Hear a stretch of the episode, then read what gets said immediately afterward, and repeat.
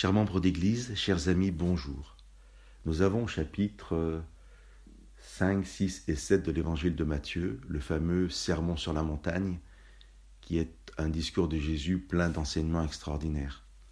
Et je comprends tout à fait que le début du chapitre 8 nous dise que lorsque Jésus fut descendu de la montagne, de grandes foules le suivirent. Quelque temps après, au verset 18 euh, du même chapitre 8, le texte nous dit que Jésus, voyant une foule autour de lui, donna l'ordre de passer sur l'autre rive. J'aime ce symbole de passer sur l'autre rive. Et plus loin, au verset 23, il est dit, Jésus monta dans le bateau et ses disciples le suivirent. Dans ce texte, le disciple n'est pas celui qui simplement écoute Jésus et est ébahi par son enseignement, c'est celui qui est capable d'entendre la demande de Jésus d'obéir à Jésus, de monter dans le bateau avec Jésus, de passer sur l'autre rive avec Jésus.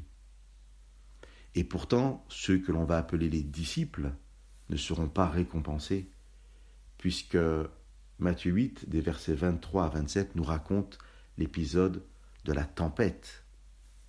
J'ai obéi à Jésus, je l'ai suivi, je suis dans le même bateau que lui, et voilà que ma récompense, c'est l'épreuve. Et non seulement je dois affronter la tempête, mais en plus, le texte nous dit que Jésus dormait.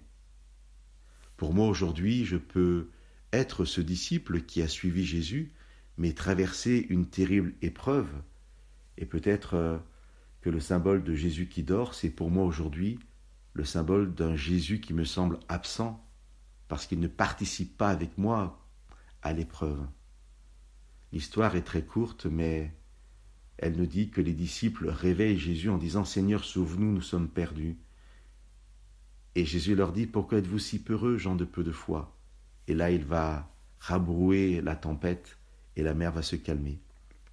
Que nous puissions être encouragés par ces paroles, rester disciples qui suivent Jésus et avoir l'assurance que si nous traversons l'épreuve, Jésus est vainqueur de toute épreuve, même si nous avons l'impression qu'il dort, qu'il n'est pas présent.